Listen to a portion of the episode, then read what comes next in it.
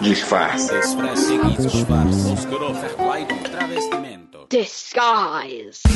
Relações não monogâmicas são provavelmente mais antigas que o próprio conceito de relações em si. Mas foi só nos embalos da revolução sexual da década de 60 e 70 que as algemas que mantinham os casais atados pela fidelidade compulsória começaram a ser questionados pelos movimentos de amor livre. Fundado no seio anarquista, o objetivo inicial desses movimentos era separar o Estado e a Igreja de questões sexuais, promovendo a ideia de que uma relação de amor não deveria ser controlada por nenhum tipo de lei. Já nos anos 80, foi a vez do movimento LGBT chutar a porta do armário e mostrar a pluralidade da sexualidade humana. Mas a primeira vez que se usou a palavra poliamor foi só em 1990, em um artigo escrito pela líder de uma comunidade neopagã chamada Morning Glory Zell Ravenheart. Poliamor. A prática de se relacionar com mais de uma pessoa intimamente ao mesmo tempo, com o consentimento de todos os envolvidos. O conceito é simples, mas o debate é extenso. O mundo acadêmico, e em especial a sociologia, a psicologia e a filosofia, vivem há 10 anos um boom de publicações sobre alternativas à monogamia. Já nas ciências naturais, a discussão sobre as tendências fundamentais do ser humano vem de longe. Segundo um artigo da jornalista Raquel Seco para o El País, algumas pesquisas afirmam que a exclusividade sexual não é inata contribuíram para ela fatores como as doenças sexualmente transmissíveis e a necessidade de estreitar a cooperação e a relação de parentesco. Um outro estudo teria confirmado a existência de genes relacionados à tendência monogâmica em certos animais. Mas a dificuldade de examinar as interações entre cultura e biologia torna impossível responder se os seres humanos são realmente monogâmicos por natureza. Neste episódio de Disfarces, Camila Cabete convidou a sua amiga Thaís Bom para um bate-papo descontraído sobre esse tal de amor livre. A Thaís vive um relacionamento não monogâmico com Kim, com quem tem um filho, dois cachorros e um hamster. Os dois estão juntos há 11 anos. Juntas, elas vão debater sobre a proximidade dessa temática com o feminismo, a ressignificação do casamento heteronormativo e a construção da maturidade emocional como ponto base dos relacionamentos poliamorosos. Para trazer mais insights sobre esse assunto, chamamos também o psicólogo Jarbas César Munhono, do canal Pensando com Jarbas. Ele é terapeuta cognitivo-comportamental com ênfase em terapia de casal. Ele vai falar um pouco sobre como a moralidade social invade a vida íntima dos casais para normatizar as possibilidades do que amar significa. E para costurar tudo isso, esse episódio vai contar ainda com leituras de Camila Cabete do livro The Ethical Slut, em português, A Prostituta Ética, escrito por Janet Hard e Dossie Easton em 1997. No Brasil, o livro ganhou uma terceira edição publicada pela editora Elefante com o nome A Ética do Amor Livre. Essa leitura é muitas vezes considerado o primeiro guia essencial para pessoas que deixam de se sentir contempladas pelos ideais do amor romântico e começam a buscar tipos de relacionamento que se alinhem melhor com seus reais desejos e necessidades afetivas. E você? Onde fica no meio disso tudo? Bora deixar a máscara cair? Entrevista. Thaís, obrigada de coração por aceitar vir falar comigo sobre isso. É um assunto muito delicado, é um assunto e uma conversa que, mesmo que a gente não quisesse, a gente ia entrar em aspectos pessoais da nossa vida. certeza. Mas eu acho que é muito necessário. Sim. Mas antes da gente começar a conversar, quais são os seus disfarces? Tantos, tantos, gente. Eu sou uma pessoa que. Nossa, eu não sei, assim, eu fico no limiar de me achar uma pessoa muito falsa, assim, sabe? Porque as pessoas ao meu redor sempre têm essa imagem, sabe? Sempre fui a filha perfeita, a neta perfeita, a profissional. Virginiana, né? Virginiana, óbvio. Igual a mim. As pessoas acham que eu sou super calma, super paciente. Mal sabem, né? Tipo, quem que aguenta aqui? E aí é isso, assim. Eu gosto, sabe, de manter essa imagem, até porque é isso, né? Tô numa família mais conservadora, minha, minha área de trabalho, eu trabalho com, com direito, fui advogada, parei de advogar, agora eu trabalho no Tribunal de Justiça com uma jurista. Então, assim, Nossa. trabalho hiper conservador. Então, é isso, assim, eu tenho muito essa coisa, sabe, da imagem a zelar, que é uma coisa também, né, muito doida, muito louca, assim, da gente ficar pensando. Mas então eu tenho muitos disfarces. Eu, no começo dessa história toda, foi muito difícil pra mim, é algo que até hoje eu trato, assim, na análise, porque eu passei muitos anos da minha vida sentindo assim que eu podia deitar a cabeça no travesseiro, a consciência limpa, assim, tipo, muito tranquila, de que não tinha nada para ninguém descobrir de mim. E agora é isso, né? É uma questão complicada, porque realmente, assim, tem muito preconceito, as pessoas entendem muito pouco o que é, né? Vem com um monte de premissa errada. Minha família não sabe. Não sei também o quanto tem a ver saber, assim, porque são práticas íntimas mesmo. Totalmente.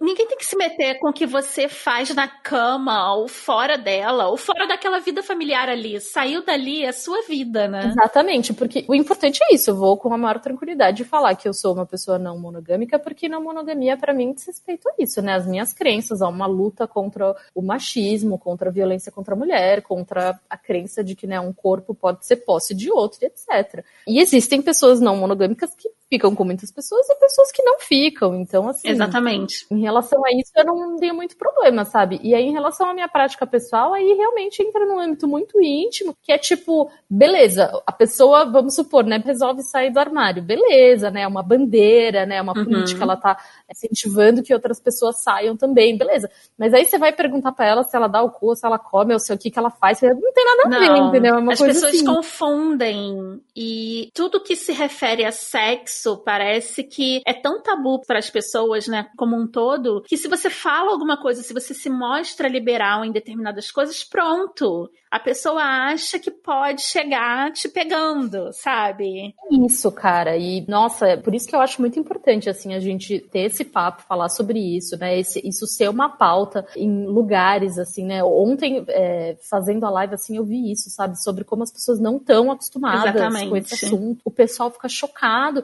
E como o pessoal tem essa visão de que, tipo, ah, é monogâmico quem, meu, sei lá, quer pegar todo mundo, quem gosta da suruba, umas ideias, assim, muito... Muito equivocadas né? sabe? Eu falei no nosso episódio de introdução, né, que não acreditam em monogamia. As pessoas já meio que levantam vários muros, né, e criam mil ideias, preconceitos a respeito da sua vida e não tem ideia. Mas assim, para você entender um pouquinho da minha história, eu vivo com meu companheiro há 15 anos. E a gente tem uma vida em comum há 15 anos. E hum, eu também sempre fui muito parecida com você, do ponto de vista de querer ter uma imagem que nem todo mundo tem a ver com a minha vida pessoal e tudo mais. Eu sempre mantive uma certa distância e uma, entre aspas, né, respeitabilidade, assim. Mas, quando eu entrei na faculdade, isso foi bem nova, fiz história, eu percebi que eu percebi que a religião e o casamento eram instrumentos de controle da mulher.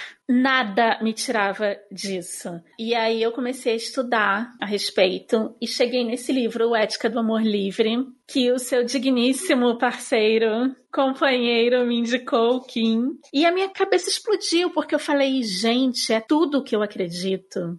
Eu queria que você contasse um pouquinho da sua história também, de como você chegou nisso, mas comigo foi meio ah, eu tô há 15 anos com o Bruno e tudo, então já devia estar tá tudo certo, conforme o script. A gente pensou em ter filho, eu resolvi não ter filho. Isso já foi uma revolução, né? Na família, em volta. E aí você pensa o quê? Vida tranquila, vai morrer feliz, tudo certo. A gente gosta das mesmas coisas, nós somos amigos acima de tudo. E aí? E aí você descobre que isso não é tudo. E você pira, porque eu pensei, meu Deus do céu, o que, que eu tô fazendo, sabe? A gente veio ao mundo para se relacionar com as pessoas. E essa questão política também me marcou muito. Conta para mim um pouquinho de como você chegou nessa trip. Ouvi muito resumidamente a tua história, mas acho que talvez tenha sido muito parecido, assim, porque eu tô com o Kim faz 11 anos. Comecei a namorar com ele super cedo e ainda tinha uma cabeça bem conservadora, era religiosa. E aí a gente namorou, por anos, aí a gente noivou, aí a gente casou, teve filho, e assim, cara, é isso, né? O mundo faz a gente achar que, que, tendo isso, beleza, tá tudo certo. É quase fala assim, começa a cavar a cova já, porque tudo que você tinha que fazer, você fez, né? Também eu pirei e acho que felizmente a gente sempre teve muito diálogo. Eu sempre fui uma pessoa que sempre tive muito muito desejo, sempre me encantei muito pelas pessoas assim de uma forma muito eu também intensa. Sou. Sexualmente como assim? De, de uma pessoa, assim, que não necessariamente eu tenha atração sexual, mas de eu descobrir uma pessoa e, tipo, falar, meu, que pessoa foda, que pessoa incrível, uhum. caralho, eu quero ser melhor amiga dessa pessoa, meu Deus, e fico, tipo, encantada. Sobe aquela paixão, Sim. assim, que a gente fica meio bêbado, sabe? De encantamento e tal. E eu sempre fui essa pessoa.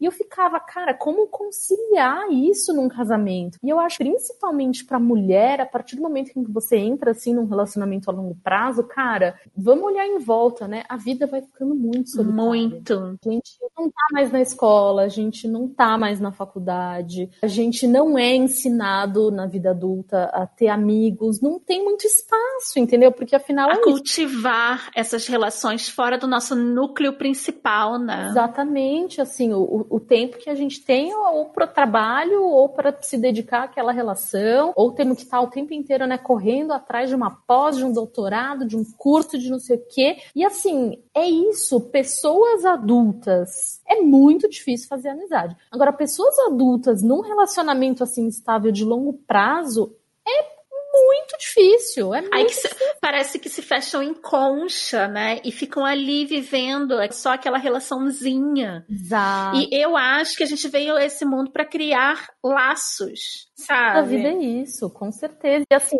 uma é. coisa que a Marília Moscou fala, assim, ela tem um episódio do Teologia de Boteco que ela fez com o Cristiano Barba que ficou incrível. E ela fala sobre isso, de que louco, né? Que assim, a gente coloca numa hierarquia tão diferente as relações em que a gente tem a possibilidade de ter sexo e a relação que a gente não tem. Então, e é muito doido, isso se mostra até na linguagem, né? Então, quando a gente quer falar sobre, tipo, uma amizade colorida, a gente fala, ah, mas vocês são só amigos ou algo a mais que isso? Porra, cara, o que você quer mais do que amigo? Exatamente. É como se toda relação tivesse um rótulo, né? Esta é a minha amiga amiguinha. Este é meu amigo só para sexo. Sim. Este é meu maridinho. E sempre foi assim que os homens viveram, né? Porque na verdade monogamia sempre só existiu para mulher. E o homem, ele botava as mulheres nessas caixinhas. E é o tipo de coisa que eu me nego a reproduzir. Com certeza, gente, sabe? não faz nenhum sentido. E a real é que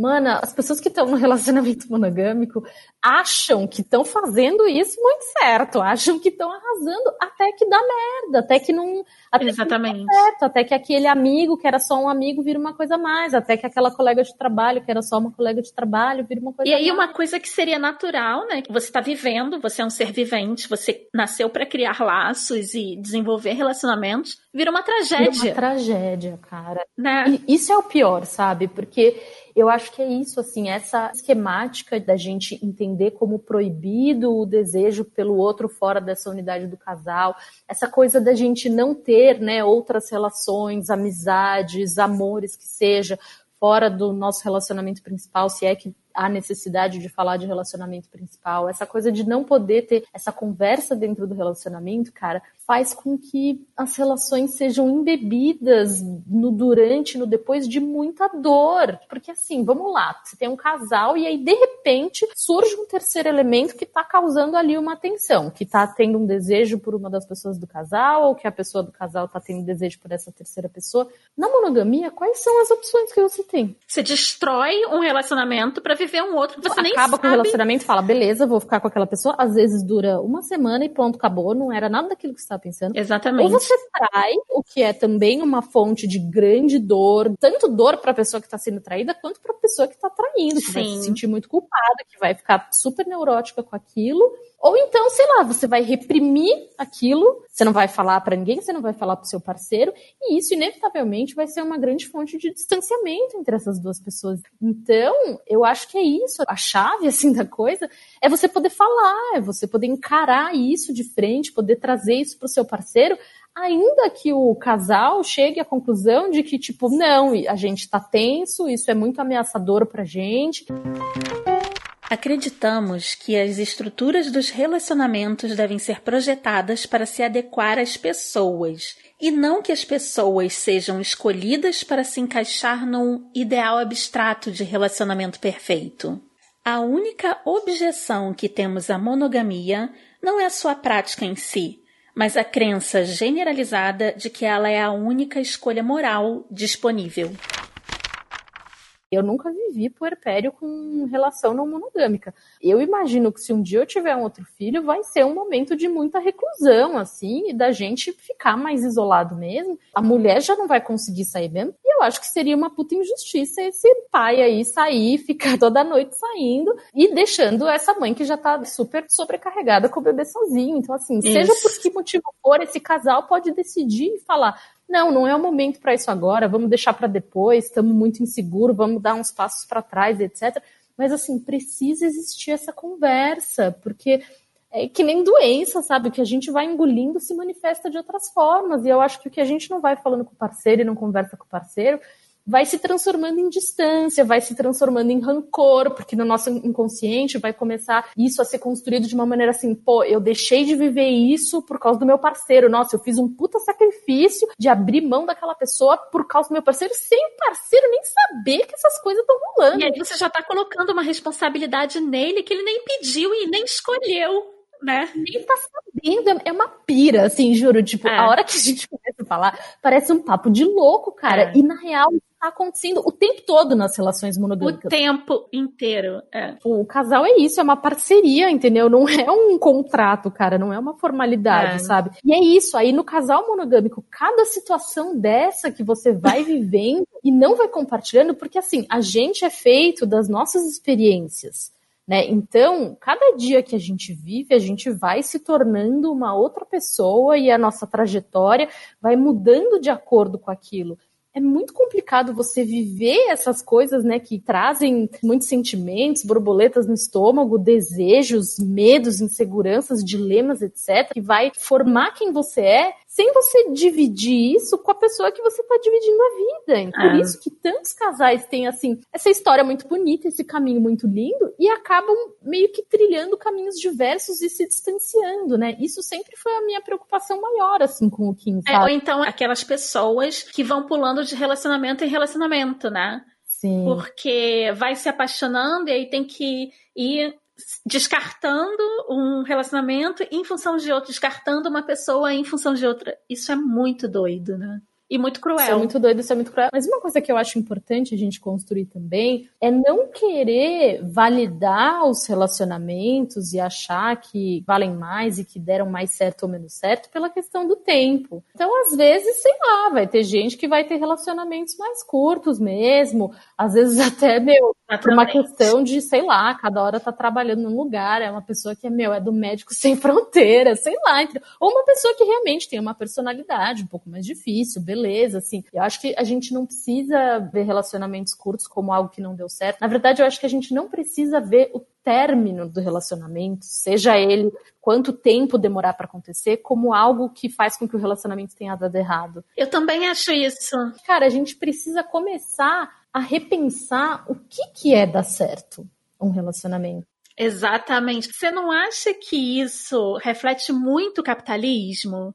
Tipo, a curva de mercado. Isso é uma coisa. O acúmulo vai juntando como se fosse uma poupança, né? Exatamente. O toma lá da cá, sabe? O acúmulo de mercado deu certo. A família é tradicional brasileira. Isso me arrepia, sabe? Quando uma pessoa chega para mim e me conhece, conhece Bruno, e vem com esse papinho de que, ai, vocês sentam perfeitos. Eu falo, para com isso! Não tem nada disso, tem mil questões aqui para resolver. A gente tá se desconstruindo o tempo inteiro, entendeu? Eu tenho mil questões na minha cabeça e ele na dele. Sim. Tem nada de perfeito. Tira isso dessa Eu cabeça, acho muito importante pensar isso, cara.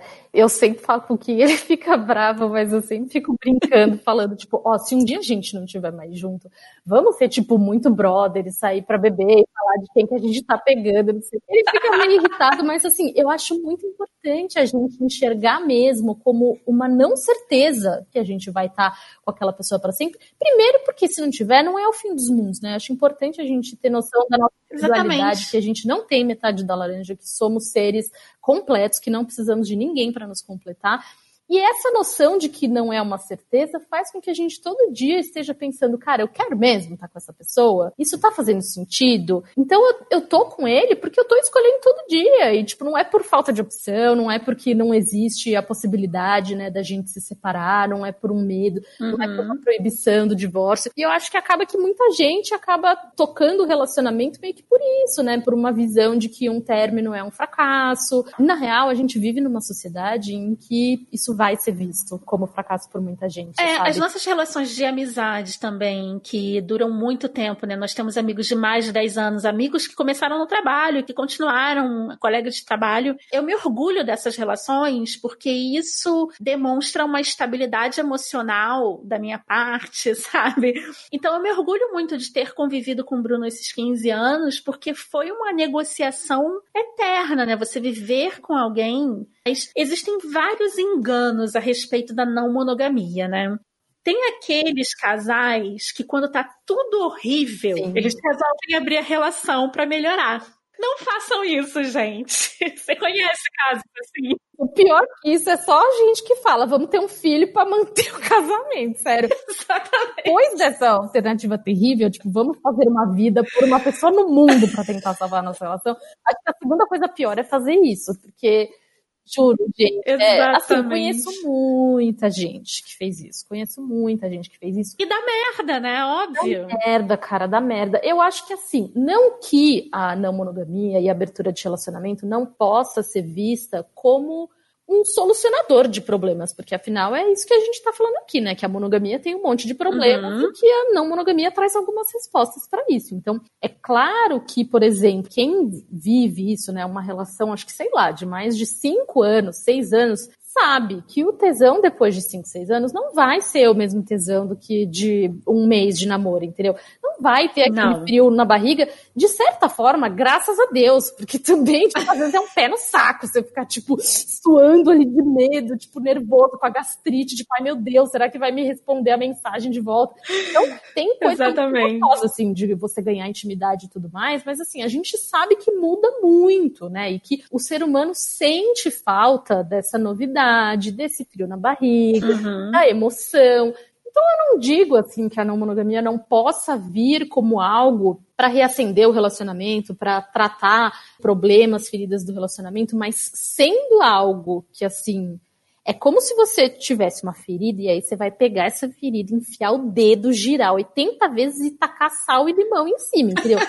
tipo, vai doer Hilda, tipo, esse trem não é fácil. Vai ter dilema, vai ter, assim, vai gerar muita insegurança. Claro, porque tem ciúme, né? A gente cresceu, pelo menos a nossa geração, a gente cresceu com uma ideia muito errada das relações humanas. Muito. A gente cresceu vendo nas novelas da Globo que ciúme e barraco é demonstração de amor. A gente cresceu vendo que um relacionamento, na verdade, é você ser dono de alguém, alguém ser seu dono. As músicas músicas falam isso o tempo inteiro, né? A literatura fala isso o tempo inteiro. Então, é uma desconstrução nossa. Então, ao longo desse processo de transformação e esse processo de transformação que a gente passa, não é só no relacionamento, é na nossa forma de consumo, é na nossa relação com, com a natureza, é, é, é global. Tipo, cara, feminismo é uma coisa simples, que é anticapitalista,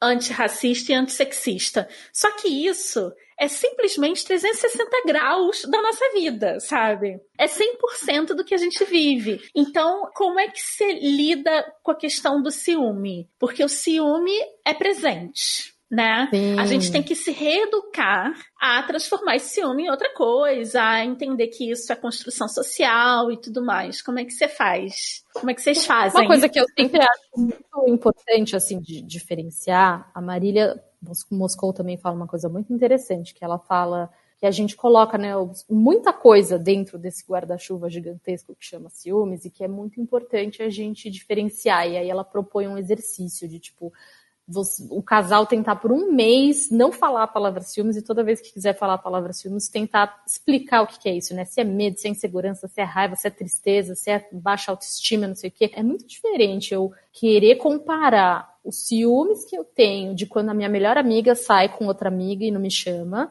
dos ciúmes que eu tenho do meu filho, às vezes, estar na escola mais tempo com a tia da escola e ama a tia da escola do que quando ele tá comigo.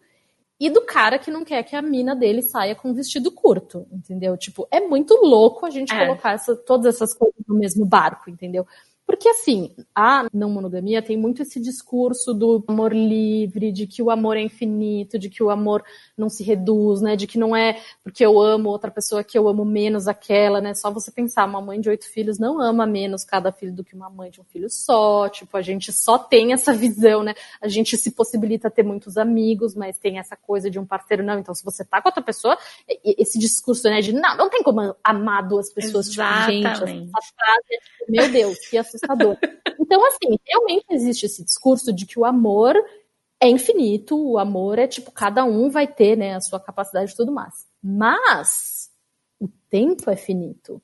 O nosso dia tem 24 horas, a nossa semana tem 7 dias, o nosso mês tem 30 dias. Então, é, vai ter aí uma série de complicações de como organizar isso, né? E se ao passo em que um parceiro geralmente dificilmente fica incomodado, enciumado de você ir na academia, de você ir estudar num café, vai sim existir o incômodo de às vezes você dedicar muito tempo para outra pessoa, porque ele também quer o seu tempo. Isso é natural.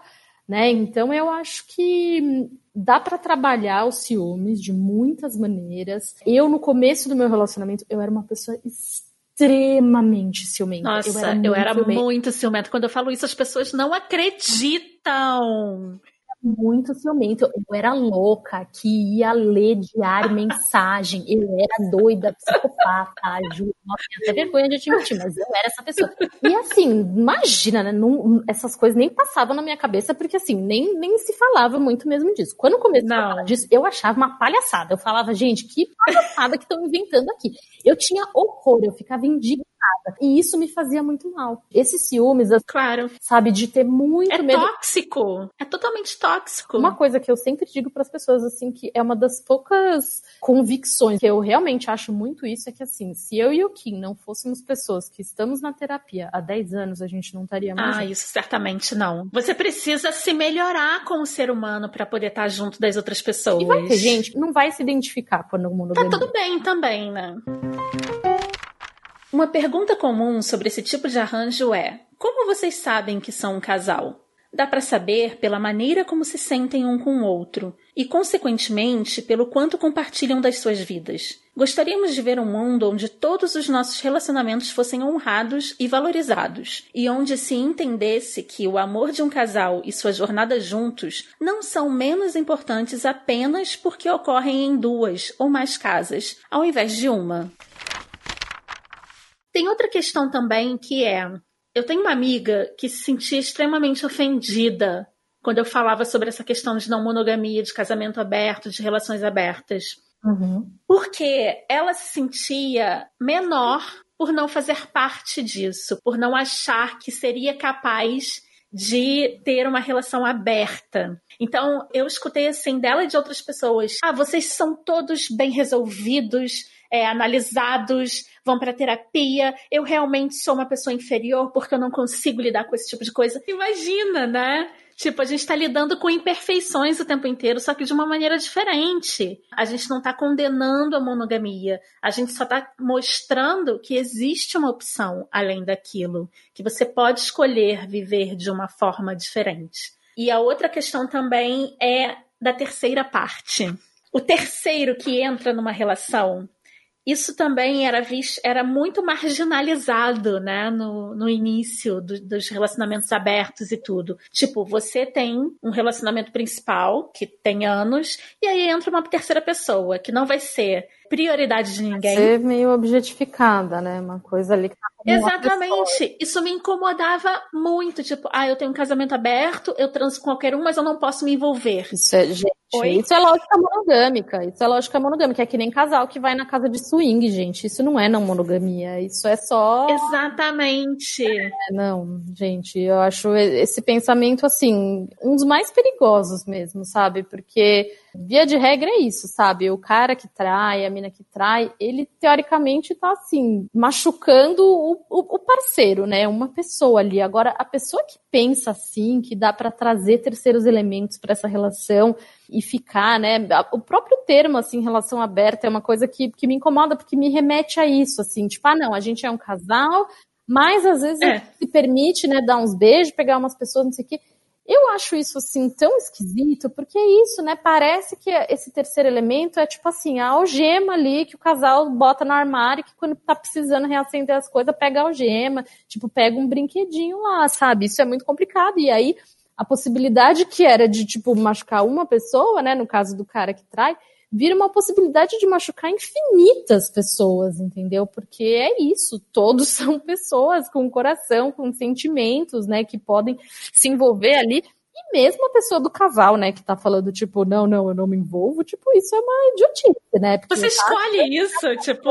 Exatamente, tipo, hello, né? Se às vezes nem pessoas que não abrem essa possibilidade já acabam se envolvendo, imagina você já abrindo essa possibilidade. Então, assim, isso é uma coisa que eu realmente sei que rola muito, né? Sei que, que tem muito, mas é algo Primeiro que eu não chamo de não monogamia, eu acho que é algo que segue extremamente assim a, a lógica monogâmica.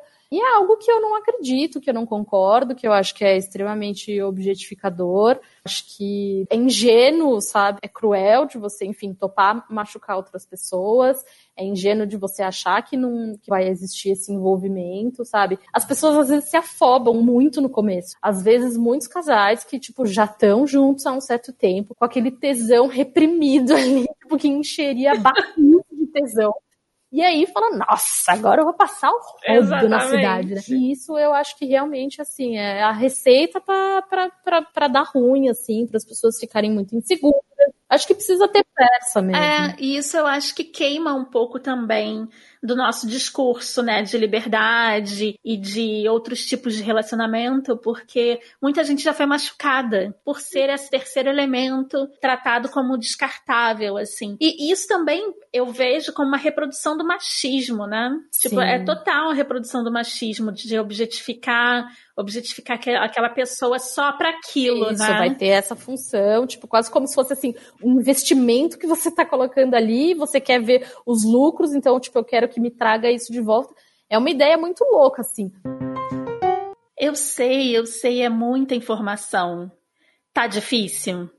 A sua mente está explodindo? Então, peraí. Relaxa um pouquinho, respira e escuta essa poesia que a Ju Gervason mandou pra gente. Quase Ana C. Troquei a roupa de cama. Coloquei lençol limpo, o de cor clara, dos que você costuma gostar. As fronhas foram substituídas por outras, passadas. Troquei a roupa com calma. Arrumei o karma e a nossa cama. Deixei o quarto mais uma vez à sua espera para a noite do dia. Tudo pronto. Tudo pronto para mais uma noite em que você não virá. Pois desde o dia em que, desde aquele dia, exatamente aquele. Desde então, eu arrumo a cama com a voracidade das virgens, com a ritualidade das santas, com o cansaço das putas. Arrumo a cama exatamente como você costuma gostar, para manter o diário gozo de tê-lo expulsado de minha vida desde então. Arrumo a cama para você, mas quem se deita nela sou eu. É muito importante no começo não ter afobação, ter muita responsabilidade afetiva, né? Conversar com outras pessoas, ir atrás de quem já entrou aí nessa mata fechada. Isso foi uma coisa que o Kim me falou, assim, quando tava com várias questões e tudo, ele me indicou esse livro e ele falou, cara, junta com pessoas que pensam igual, que já passaram por isso, porque é uma nova geração, uma nova realidade. E outra coisa que você falou também que eu vi de uma forma bem mais bonita do que eu via, quando eu via essas regrinhas, eu via como uma limitação, né? Então isso me deixava meio, mas não, isso realmente é um cuidado com o outro, porque na verdade eu nunca me coloquei em determinadas situações. Então eu não sei o que eu vou sentir. Exato. Exato. Então a gente pode ter uma determinada regra ou pode não ter nenhuma regra, e aí eu me deparo com uma situação e falo, ai, doeu. Não, é. Vamos parar com é isso? isso? Isso me faz um sofrer. Tempinho, sabe? Só dá um tempinho, porque, gente, é isso. isso. Nós somos criados, né? A gente vive numa sociedade em que ensina, que fomenta a gente a ser extremamente possessivo, a ser extremamente ciumento, a ver qualquer outro elemento como uma ameaça, a propriedade privada mesmo, né? A manter as nossas coisas como sendo nossas, a acumular e etc. Então a gente tem que saber que Uhum. não é do dia para noite que a gente vai desconstruir isso. Não é do dia para noite que você vai deixar de ser uma pessoa ciumenta para não ser uma pessoa ciumenta, entendeu? Então, é, precisa ter meio um baby steps nisso, entendeu? Então você não precisa, às vezes, tipo, ah, eu sou uma pessoa super ciumenta, mas vamos lá se jogar, tipo, vamos aí numa festa pra eu ver meu marido comendo várias pessoas na minha frente, entendeu? Isso é uma loucura, É da merda. É. entendeu? E aí, às vezes, rola um trauma tão grande que, tipo, ou às vezes isso causa uma ruptura na relação que não, não, não consegue, né, se arrumar, se consertar, ou o casal fala, nossa, não, isso é uma péssima ideia, nunca mais vamos tentar isso, que também né, é um extremo que não faz um- nenhum sentido. Então, assim, a gente tem que pensar que somos indivíduos, as nossas crenças, os nossos sentimentos são coisas muito incrustadas dentro da gente e que levam tempo, levam diálogo, levam muita reflexão para serem desconstruídos, entendeu? Foram coisas que foram sendo construídas e embutidas na gente por anos e anos e anos. Então não é do dia para noite que a gente vai desfazer, né, toda essa teia. São muitas coisas que estão relacionadas, né? Tipo isso que você falou, o machismo com a posse, com o capitalismo, tipo, são coisas que estão muito incrustadas mesmo. E, e certas coisas que a gente meio que não vai conseguir se livrar, né? A gente está num sistema capitalista, por exemplo. Talvez na nossa vida a gente não consiga, né, alterar essa realidade e a gente morra, tomara que não, mas que a gente morra ainda no capitalismo. Então, assim, tem certas coisas que vão continuar aí. Então a gente tem que realmente ir muito devagar e se respeitar e se cuidar e, e não querer forçar o corpo e a cabeça a dar uma volta de 180 de uma forma tão rápida. Então, assim, pô, que legal de um casal, né, que antes, enfim, vivia, né, na, na lógica anterior da monogamia, ter essa atitude de começar a pensar teoricamente nessa possibilidade. Eu e o Kim, pra você ter uma ideia, a gente sempre brincou muito e, tipo, era a nossa brincadeira, a gente ficava, tipo, nossa, que celebridades a gente pegaria? Ou, tipo, nossa, se a gente pudesse pegar qualquer amigo, quem será que a gente pegaria? A gente ficava fazendo jogos, assim, e, tipo, perguntando mesmo e brincando. Então, assim, e foi um processo que levou, tipo, sei lá, sério, seis anos, entendeu? Foi, tipo, muito longo, muito, muito, muito longo, de muita conversa. No começo era tudo muito teórico, entendeu? Da gente realmente falar, tipo, ah, e se você ter uma noção, isso tudo começou porque era isso, eu era tão insegura. E eu tinha tanto medo, e eu tinha tanto medo do que me deixar e do que me trair, que chegou um dia que eu falei, cara, eu não quero ser corna, eu não quero ser traída. Tipo, eu não quero que isso aconteça. E assim, pra isso não acontecer, ou eu termino com o Kim, ou meio que isso, assim, porque eu não controlo o corpo do outro, sabe? Então eu falei, bom, então Uhum. vamos resolver. E aí eu tive essa conversa com ele. Falei, tipo, cara, se você quiser pegar alguém, você pegue, você pegue, você faça o que você quiser, e tipo, é isso aí, não vai ser traição, tá tudo certo, mas eu ainda tinha aquele discurso que, enfim, né? De novo, entendo que seja feito no começo, mas que já não faz mais sentido de tipo, não quero saber. E aí eu ainda falava, tipo, faça muito bem feito e não me conte, e, tipo, cobrir, eu, tipo, eu vou sair matando por aí. Aham. Então, mas Porque como- você te... eu tô rindo aqui porque foi exatamente a fase que eu passei.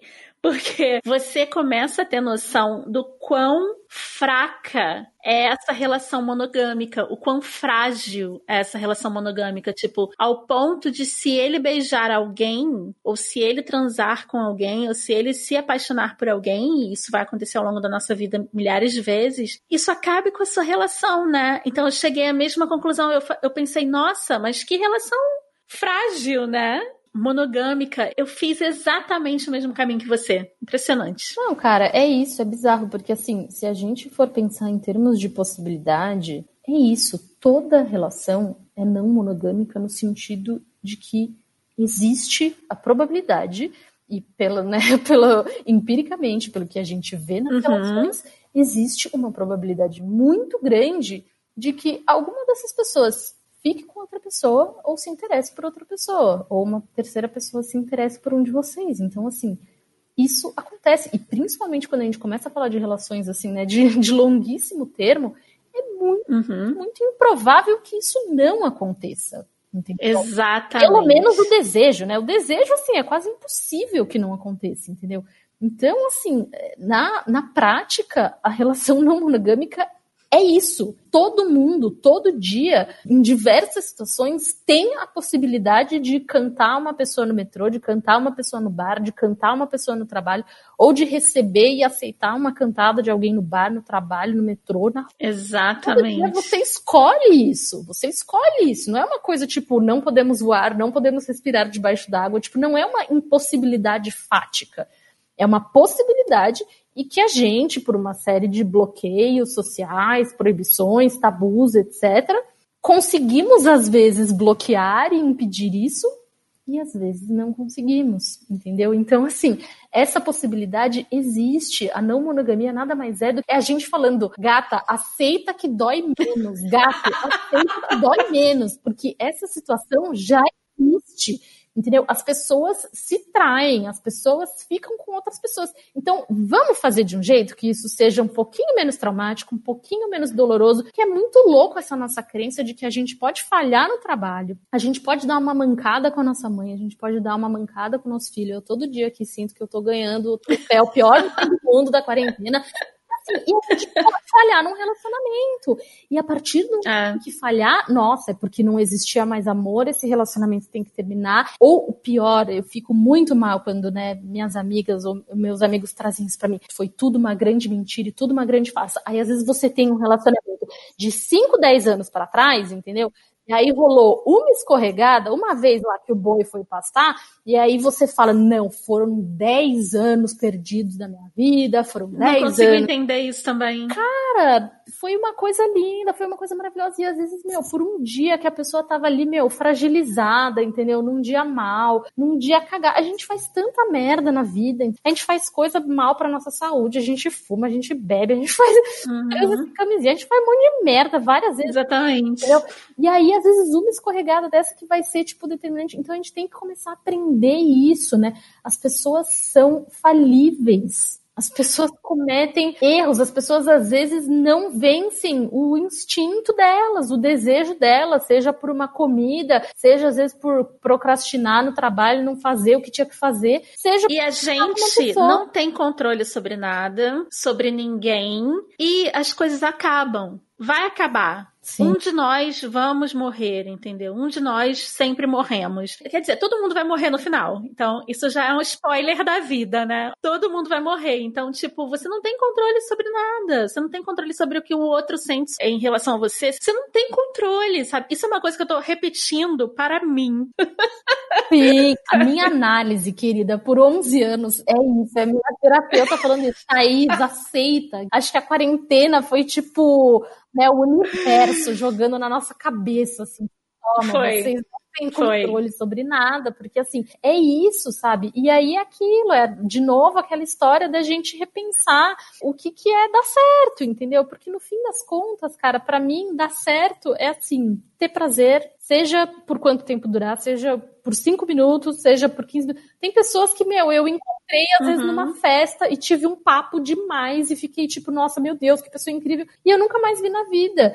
E, tipo, foi uma relação de sete E deu certo. Deu certo, deu certo. cara. Deu super certo. Vezes mesmo com amizades. Aí a amizade vai embora, né? As pessoas acabam se distanciando. A gente não precisa, a gente precisa ver mais beleza nessa fluidez da vida, entendeu? De que tem coisas que vêm, tem coisas que vão. E acreditar que se foi embora é porque era para ir embora e tudo bem. E, tipo, se era para acabar, tudo bem. Então, assim, para mim o dar certo é ter prazer, seja lá, né, por quanto tempo, de preferência sem machucar ninguém, né? Isso é muito importante. Assim, sem machucar Exatamente. pessoas, né? Sem machucar ninguém dessa relação. E é isso. E dar errado é sofrimento. Dar errado é sofrer, é o trauma, é aquilo que você não consegue superar. Então, assim, a gente tem que pensar o quanto essa dinâmica da relação monogâmica não é muito mais fomentadora do trauma, da tristeza, entendeu? Das pessoas, meu, terminarem um relacionamento e verem isso como uma coisa dificílima. Da depressão também, tipo, nossa, eu, consegui, eu segui todo o script da, do certo na, dentro da sociedade e eu tô aqui infeliz. Só tem uma relação, tipo, geralmente não só amorosa, mas meio que, tipo, a sua vida se resume àquela pessoa, porque como a gente conversou, tipo, é extremamente difícil você manter outras amizades. E aí é meio Uhum. se aquilo acabou, tua vida acabou, entendeu? Ao passo que, cara, se você tem outros parceiros, se você tem amigos, se você tem uma rede de apoio, aquilo termina e, tipo, ainda que não role, assim, né, nenhum trauma, nenhuma grande, sei lá, né, treta, assim, forte, existe um luto, né, pelo fim de uma relação. Exatamente. Mas, cara, olha que diferença isso terminar sendo a única base da tua vida, né? Sendo a principal base vida, ou isso terminar com você tendo uma puta rede de apoio, Nossa. com você, né, tendo um monte de gente ali pra chorar, pra abraçar, pra compartilhar essa dor. Tendo vida em comum com outras pessoas que não só aquela pessoa que tava ali do seu A lado, gente né? vive numa sociedade em que, meu, não só você só tem aquela pessoa, como ainda rola essa coisa bizarra de, tipo, precisar tomar lados, né? Então é, tipo, quase como se o casal tivesse alguns Nem amigos. me então, os poucos amigos que você tem, se bobear ainda no divórcio, vai estar lá quem que fica com quem, entendeu? Tipo, e você perde um monte de gente nessa brincadeira. Então, assim, é uma Isso é coisa... bizarro. é Isso não faz nenhum sentido pra mim, porque tudo que não tem amor envolvido, pra mim, não faz sentido, sabe? Se eu amo a pessoa, eu quero que aquela pessoa esteja feliz. Seja lá como for, entendeu? Sem me machucar. Se me machuca, aí a gente tem que encontrar ajustes. Às vezes um distanciamento. Às vezes aquela pessoa que era o seu parceiro, o seu marido, vocês vão ser muito mais felizes como amigos. Sim, Então, eu acho que as pessoas são muito maniqueístas, né? Ou bom ou mal sim. ou uma coisa ou outra. Ninguém pode ser fluido. E quando eu mudo de ideia e, e sou fluida, eu boto a, desculpa na lua em gêmeos, né? Então eu falo, ai, gente, eu sou virginiana, mas a minha lua é em gêmeos. É isso que demais. Não, gente, e é, meu, todo mundo precisa ter essa fluidez, sabe? Porque, cara, a vida é isso, gente. A gente muda Se tanto, meu Deus. Que não é assim, você só vai sofrer, entendeu? Então, eu acho que fica muito mais fácil você aceitar. Tipo, nossa, tem gente que muda o gênero, cara. Tem gente que, e, tem- desmuda depois, né? Uhum. E, e- e não que eu acho que é uma escolha, né? Mas enfim, a pessoa se reconhece como mulher, depois de um tempo passa a se reconhecer como homem, depois passa a se reconhecer como mulher de novo. A gente é fluido, a gente não é fixo, gente. É. E, e assim, e uma pessoa só não consegue ser estático o tempo inteiro, quem dirá duas juntas? Então, assim, é difícil mesmo, é treta mesmo. É. Então, eu acho que é isso, assim, a gente precisa para né, ter uma vida mais prazerosa, para ter uma vida é, mais leve, a gente precisa encarar as coisas com mais leveza, sabe? E eu acho que a monogamia é, acima de tudo, enxergar as coisas com um peso muito grande, entendeu? Eu também acho. Tudo é muito pesado e as consequências de tudo são muito pesadas. E se você errar, é um erro muito gigantesco. Tipo, cara, gente, vamos, vamos tornar as coisas mais simples, vamos, tipo, reconhecer que a gente erra e que tá tudo bem. E aí isso começa a reverberar na vida toda, e não só nos relacionamentos, mas nas amizades também, no Nas trabalho relações de também. trabalho. Fica tudo cagado, né? Vai cagando. Eu, eu tinha uma amiga minha que tava, cara, muito, muito indignada, assim, né, por amigos terem dado mancada com ela. E aí ela, nesse Uhum. questionamento, né, de tipo, nossa, então a amizade inteira foi uma farsa, nossa, como encontrar pessoas, né, que não deem mancada e tal. E eu tenho muito um pensamento, cara, é isso, assim, as pessoas às vezes estão próximas, às vezes não estão, às vezes elas vão fazer uma cagada, às vezes não vão, às vezes você vai fazer uma cagada, e se você fizesse uma cagada, você gostaria de ser, né, perdoado também essa lógica, né, super punitivista, assim, essa É, e a falta de boa vontade, né? Sim. Porque assim, eu posso levar tudo que você me falar mal pro pessoal, Sim. tudo que os nossos parceiros de vida fazem, a gente sempre tem aquele momento que, nossa, que grossa, mas não foi a intenção dela, né? Ah, não foi um bom dia. Então a escolha geralmente é nossa, né? Da gente se relacionar bem com as situações. Com certeza. Então, cara, e esse livro, ele abriu um mundo, assim, pra mim. Primeiro que ele se apropriou da palavra promíscuos para uma coisa positiva, para um tipo de vida, né? Não um xingamento, não uma coisa ruim. E minha cabeça fez um, um explodiu porque eles falam de tudo, eles falam da relação jurídica, como é que fica a repartição de bens e tudo. Eles falam das questões dos fluidos. Sim. Tipo, existe até contrato de fluidos. Ah, eu troco fluidos com você, mas aí com os outros tem outra coisa. Então, tem mil formas de você relacionar, de se relacionar. Isso é lindo, porque não existe certo e errado. Eu e a, e a Thaís, a gente pensa muito parecido, né, Thaís? Uhum. Mas a gente não tá falando que quem vive ou experiencia uma coisa diferente tá errado, ou é menor, Beleza. ou é menos evoluído. E eu entendeu? acho muito importante a gente falar sobre a não monogamia que não implica em ficar com outras pessoas. Eu acho que a, a única coisa assim que eu senti um pouco mais de falta nesse livro, por mais que elas falem, né, que existem pessoas não monogâmicas uhum. celibatárias, né, que existem pessoas não monogâmicas que, enfim, não estão com nenhum parceiro no momento, etc. Eu acho que uhum. talvez até pelo estilo delas, né, das autoras, de serem pessoas, né, que acho que viveram a juventude nos anos 70, né, Woodstock, tipo, com uma liberdade sexual muito grande. Falam, né, que são pessoas que gostam muito de, de sexo, uhum. de aventuras e tudo mais. Eu acho que a não monogamia não se resume a isso, entendeu? Eu acho muito legal, assim, essa apropriação que elas fazem da palavra promíscuo, mas o promíscuo in inevitavelmente nos remete ao ato sexual. A sex Eu acho que é. isso é muito interessante porque tem muita gente, e principalmente a gente estando numa, numa sociedade conservadora, vai ter muita gente que vai ser totalmente avessa à ideia de se relacionar sexualmente com as outras pessoas, mas a gente precisa mostrar, para conseguir trazer essas pessoas pro, pro lado bom da força, a gente precisa mostrar uhum. que a não monogamia não tem só a ver com a prática, entendeu? E foi muito o que eu falei ontem, assim, se você é um casal e você rejeita as premissas da monogamia, né, e você, vocês são um casal, né, que conversam, né, quando vem algum dilema desse, é um casal que não acredita que o corpo de um é posse do corpo de um, do outro, é um casal que não reprime a sexualidade um do outro, é um casal que reconhece que o desejo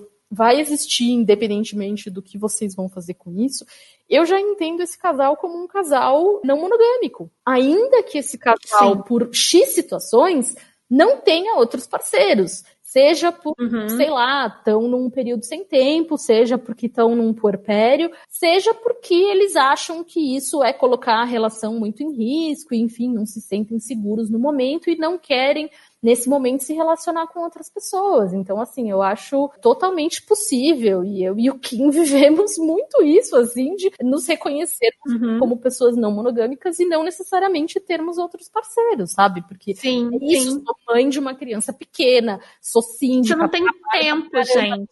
Ainda é síndica. Não, gente, tipo, a minha vida não, sério, falta eu adotar um periquito, sei lá, porque assim, eu cada uma, tipo, é surreal, tipo, tem dia que eu não consigo, tipo, que eu passo sem banho, entendeu? Porque não dá tempo de eu tomar banho. Então, assim, como que eu vou enfiar, né, uma, uma nova relação nessa dinâmica, é. sabe? E isso é temporário, porque daqui a pouco o Joaquim tá crescendo e né, ele vai ter a vida dele e tudo mais. Eu a nossa vida muda com Mas é né? verdade. E aí é muito legal, entendeu? Poder ter essa crença de que, cara, o que me define não é eu ser esposa do Kim. O que me define Exatamente. não é eu ser mãe do Joaquim. Eu sou a Thaís, porra. Ponto. Eu sou a Thaís. E, tipo, a minha vida é minha e eu vou poder fazer muita coisa. E saber que é isso, gente. Esse é muito importante, ainda mais para as nossas gerações. Antigamente, as pessoas morriam com 60 anos de idade, entendeu? Uma mulher de 60 anos era uma senhora. Outro dia eu vi uma, Exatamente. sei lá, dos anos 40, e era tão engraçado. E falava de um acidente de um automóvel, tipo, era época que nem tinha automóvel direito ainda. E aí a foto era tipo, ai, acidente com um automóvel quase pega a senhora de 43 anos. Gente, eu li isso. Mas eu ria, porque, tipo, enfim, tenho 31, mas me vejo quase lá. É. E hoje em dia, não, meu, eu fiz. 50 anos para mim é uma moça, entendeu? É uma Exatamente. Moça. Não, eu tenho 41 anos e eu penso assim, meu Deus, mas eu sou tão jovem. Parece que não, não dá match na cabeça, né? Pra mulher, isso é muito cruel, é. né? Eu sempre gosto de falar isso com amigos, assim, porque a gente vive num mundo em que as características exaltadas no homem é a experiência, é a maturidade, são os cabelos brancos, é um homem, né? Exatamente. né? A mulher, é a pureza, é a ingenuidade, é a jovialidade. Tudo que se exaltam no homem, tipo, rechaçam completamente no lado Exatamente. da mulher, Isso né? Tá, né? Em termos muito materiais, né? Tipo, a mulher não poder ter cabelo branco, é. né? mulher ser encanada com rugas e tudo mais. O homem, nossa, falta soltar foto. Nem precisa, né? Cabelos brancos e tudo mais. A gente vive uma sociedade que você abre uma revista, quem está é. vendendo relógio de homem, quem está vendendo gravata e sapato de homem é o George Clooney, que é um porra de 60 anos. Exatamente. E quem está vendendo bolsa de mulher é, sei lá, a caralha da Elle Fanning, que tem, tipo, 14 anos. É Exatamente. A mulher se vende, a mulher é exaltada pela pureza. Quanto mais jovem, melhor. Isso é escroto, isso é muito doido. Então, a, Muito toda escroto. a sociedade de monogamia, ela exalta isso, ela fomenta isso, porque é a ideia de que a gente serve para mo montar uma família né, monogâmica, homem, mulher e ter filhos. Se a meta é essa, a mulher precisa estar fértil.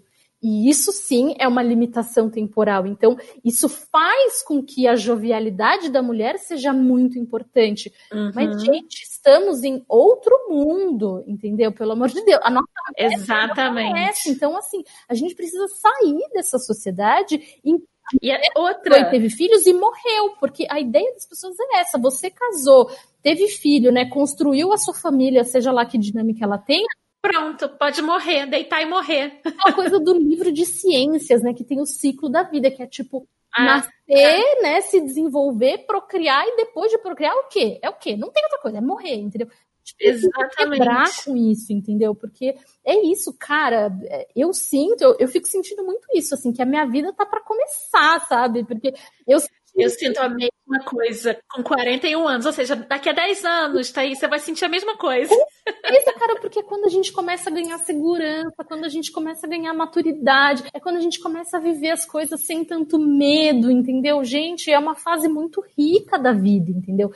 É uma fase maravilhosa onde você se aceita do jeito que você é, Sim. tenta melhorar o que dá para melhorar e não se vitimiza e não, sabe, tá tudo bem as pessoas serem diferentes do que você gostaria que elas fossem. vai E olha que loucura a nossa sociedade fazer com que bem nessa fase, né, que a gente, meu, desabrocha, né, que a gente evolui tanto como pessoa, é o momento que a gente é confinada dentro de casa né? Sem poder sair, sem ter mais tanta vida social, sem ter amigos. Então, assim, a gente tem que lutar contra isso, entendeu? Essa tem que ser a fase que é. a gente sai, que a gente conhece outras pessoas. Gente, a vida é isso.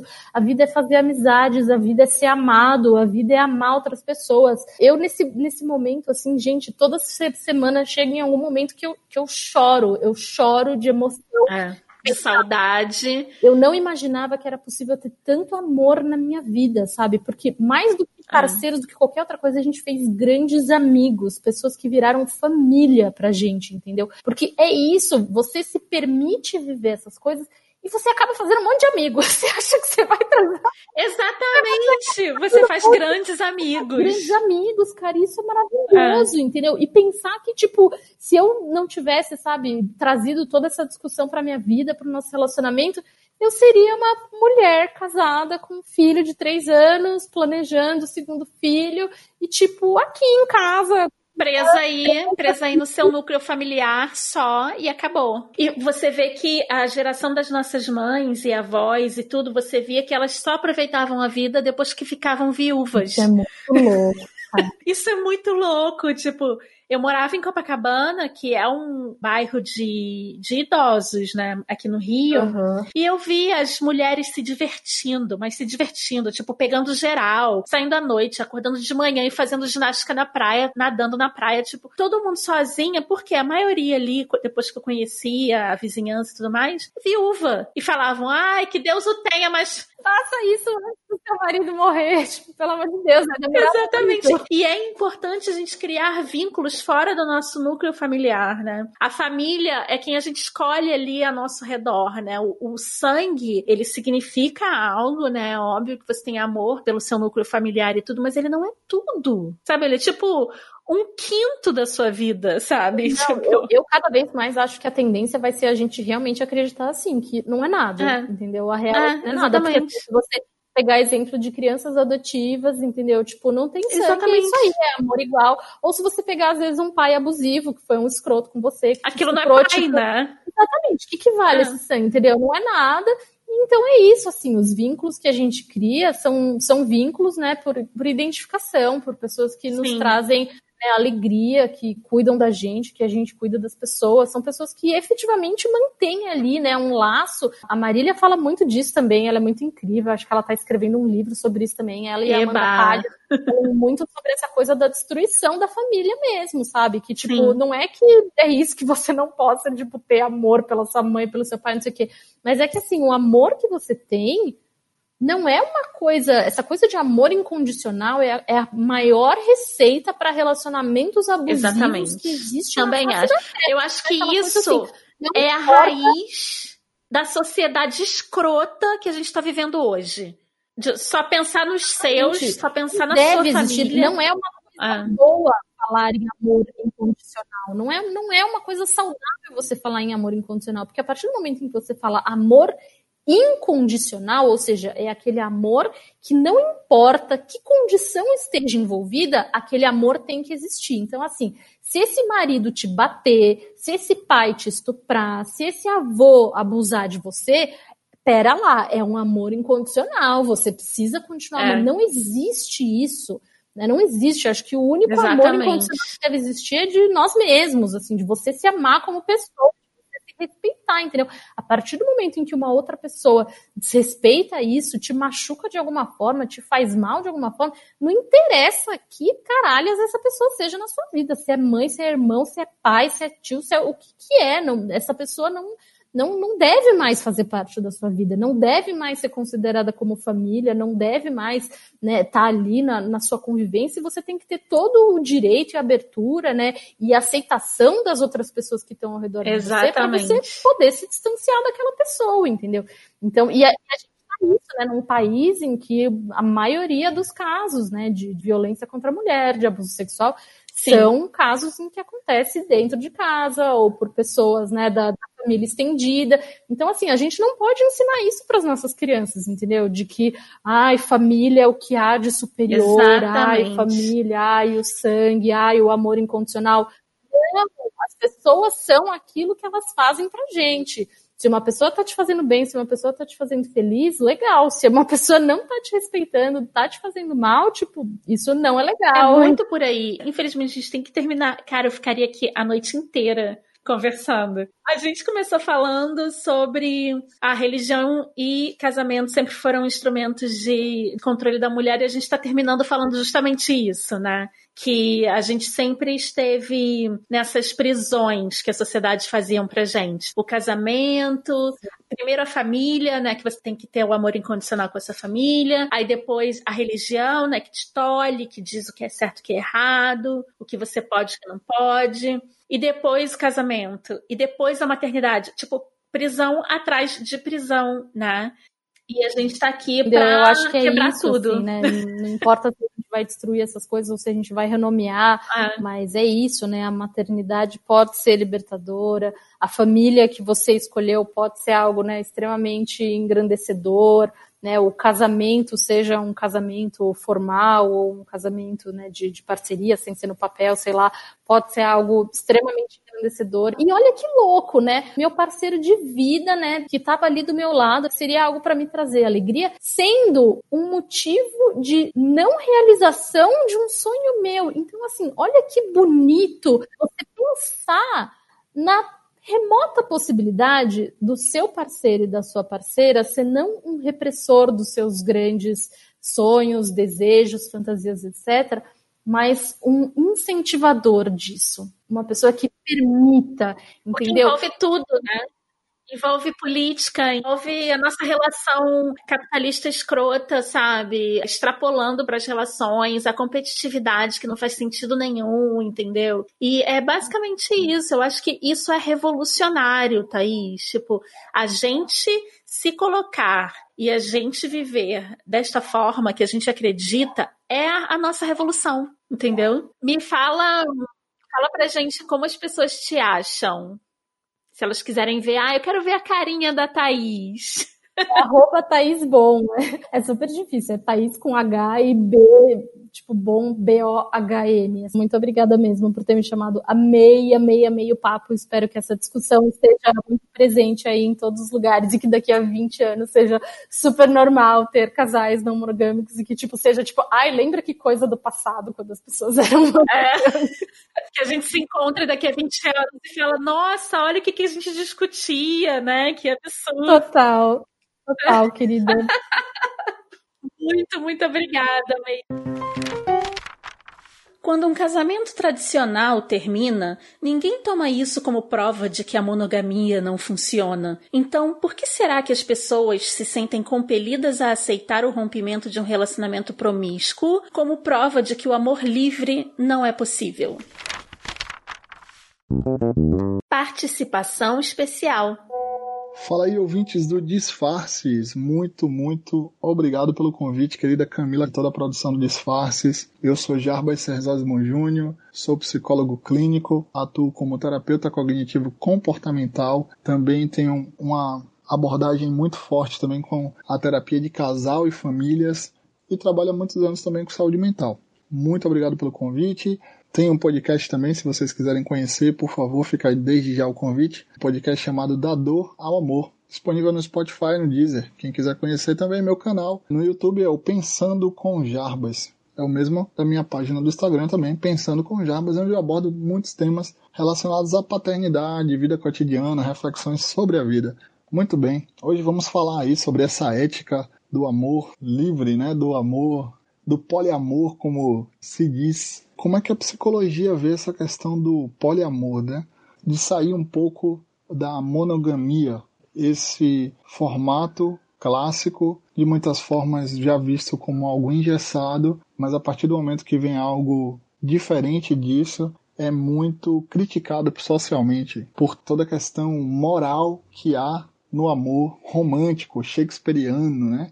Do amor monogâmico, do amor entre duas pessoas e muito mais quando esse amor foge do sexo masculino e feminino, né, do heterossexual.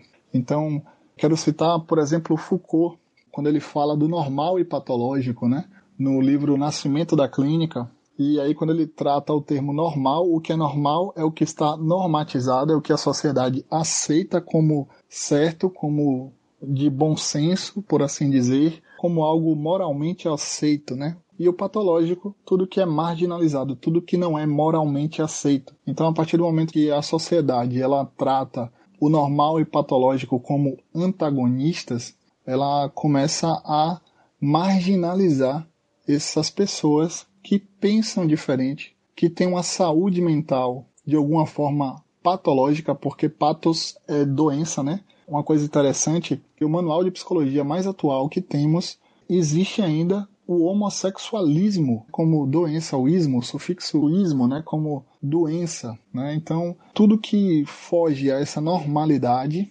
vira patológico. E trazendo agora um pouco para esse tema que a gente fala do amor livre, do amor que não é monogâmico, né? que existe várias formas e maneiras de amar, eu acredito que o que pelo menos chega no consultório é que as pessoas não aceitam muito bem isso. Primeiro, porque é muito mais fácil achar algo que é moralmente aceito pela sociedade do que transgredir isso. A partir do momento que transgride algo, você entra na parte patológica, né? E ninguém quer fazer parte da patológica. Ninguém quer fazer parte de algo que é ruim. Isso é adoecedor. Certa vez, atendendo um homem lá no consultório, ele trouxe a seguinte informação: Minha filha se descobriu homossexual. Eu disse: Muito bem, uma escolha. Como é que você está com isso? Ele falou: Eu não estou preocupado com a escolha dela. Eu estou preocupado do que vão fazer com ela pela escolha dela. Então, a angústia de um pai diante de uma orientação sexual diferente, entre aspas, do que é convencional, do que é heterossexual, do que é homem e mulher, né? Um casal homem e mulher. Agora você leva isso para um relacionamento afetivo. Vamos lá, vamos criar um roleplay aqui. Imagina uma família tradicional onde alguém se apaixona por uma pessoa e se casa. Esse casal eles têm um combinado monogâmico. E aí eles descobrem lá na frente que eles podem incluir uma terceira pessoa nesse relacionamento. Só que isso vai pertencer ao casal, certo? Pertence ao casal, mas será muito confrontado socialmente, porque as pessoas não estão acostumadas a um relacionamento onde existam mais de um par, né, no caso, onde existe três pessoas, quatro pessoas e por aí vai. Então, quando a gente pensa esse livro, Ética do Amor Livre, eu não li esse livro ainda, tenho que parar para ler. Camila, quando eu estava lendo, eu conversava com ela, que livro é esse? Ela tirava foto, eu li algumas coisas do livro. Aí você falava, amigo, eu tô aqui, tô bugado, eu tô bugado. dá um bug mesmo.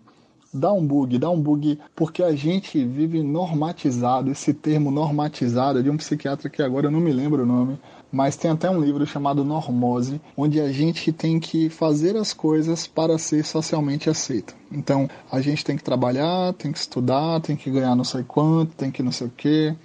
E quando a gente não pertence a isso, as pessoas se questionam: por que ainda não fez tal coisa? Agora você imagina tudo isso levado para outro lado. Agora, outro ponto em relação a essa questão do amor livre, do poliamor e tal. Ética a ética é fundamental em qualquer relação. Aliás, ética ela tem uma função social de nos dar um bordo, né? Vivemos numa sociedade onde somos conduzidos por leis e normas éticas para a gente não transgredir de forma tão brutal e de forma a não ferir o outro. Aí você pode me perguntar, mas Jarbas, onde é que vai ferir alguém já que o relacionamento é entre duas, três, quatro, enfim, quantas pessoas tiverem que ser nesse relacionamento, essa questão ética. A questão ética pode começar a ferir no momento onde não é aceito, porque a sociedade diz uma coisa. Né? A sociedade diz que um relacionamento tem que ser de dois pares. Lembra do amor bonitinho, shakespeariano? Homem, mulher, aquela coisa, toda certinha. Né? E quem disse que é tão certinho assim? Sou psicólogo, atendo casais e percebo muitos casais que não conseguem se ordenar nos seus acordos básicos de respeito, de convivência. E aí, como é que traz isso para a sociedade? Então, esse é o questionamento. Eu acho que não é só a ética do amor, é a ética do amor confrontado com a ética da sociedade. E como essa ética do amor confrontado com a ética da sociedade vai gerar uma equação chamada relacionamento afetivo, com quantos pares forem combinadas nesse relacionamento, versus sociedade. Então a gente tem que pensar sobre isso, porque a gente luta para ser amado, a gente luta para ser aceito. Não é fácil não ser amado, não ser aceito. A questão da saúde mental aqui é como esse casal ele vai se aceitar, ele vai ter os seus compromissos éticos entre eles, entre as pessoas envolvidas, para que daí eles fortalecidos cheguem na sociedade e não sejam confrontados ao ponto de serem dissuadidos, ao ponto de dizer ninguém nos aceita, ninguém nos ama, ninguém nos quer, e então vamos parar o nosso relacionamento por aqui. E agora para encerrar minha fala, quando eu falo aqui ainda explanando sobre o atendimento clínico com casais e família, todo relacionamento, toda relação, seja ela afetiva, de trabalho e tudo mais, ela tem seus compromissos éticos e tem seus compromissos morais. Tem os seus acordos e tem os seus desacordos. Ou seja, o casal ele tem que ter em vista muito bem estabelecido o que eles querem e o que eles não querem. Ah, Jabas, mas a gente sabe muito bem o que a gente quer. Ótimo. E o que vocês não querem, vocês sabem? Porque a partir do momento que você sabe o que você quer, isso pode lhe gerar um impulso, ou seja, você agir de forma impulsiva e não pensar muito bem nas suas atitudes. Da mesma forma, se você pensar só no que você não quer, no que você não aceita, isso pode lhe gerar uma paralisia e você ficar dizendo não para tudo. Então, o ideal é que o casal ele busque sempre o caminho do meio nesse sentido. E qual é o caminho do meio? É o diálogo. Na sua epistemologia da palavra, diálogo vem de dialética, que é entender a diferença a partir da diferença. Se um casal consegue dialogar acordar e desacordar os seus combinados, eles muito possivelmente vão ter saúde mental para enfrentar uma sociedade que é adoecida, que sim é patológica e que discrimina tudo que ela julga diferente. Então, espero que vocês reflitam um pouco sobre isso, sobre o normal e o patológico, sobre os acordos e desacordos e o que vocês decidirem em relação à sua vida afetiva, saiba que isso começa em você, mas vai também chegar no meio social. E a grande sacada é como você vai lidar com isso para que você não adoeça não por sua escolha, mas pela desaprovação do outro. Beleza? Obrigado aí pelo convite, Camila, mais uma vez. Espero ter somado aí com vocês. Um abraço. Fizemos este episódio com muito carinho, tomara que vocês tenham gostado. Para continuar o projeto e melhorar nossa qualidade, a gente abriu uma campanha de financiamento coletivo no Catarse e no PicPay. É só entrar nessas plataformas e procurar por Disfarces Podcast. Ou acesse nosso site, disfarces.com.br. Lá vai ter os links, tudo certinho explicado. Você pode contribuir com qualquer valor mensal. Sério, gente, qualquer valor já vai ajudar demais a gente. Lá no nosso site você também pode se inscrever para receber nossa newsletter. Uma vez por mês enviaremos novidades, referências e presentinhos. Eu juro que eu não vou fazer spam. Eu odeio spam. Estamos em todas as redes sociais como Disfarces Pod, com dedidado mudo no final. Este podcast é produzido por mim, Camila Cabete, tem a colaboração de Daniel Bonfim, design do Gustavo Fukumoto e produção executiva da Débora Giangiarulo. Fazemos parte da família Central 3. Disguise. Esse podcast foi editado por Domênica Mendes.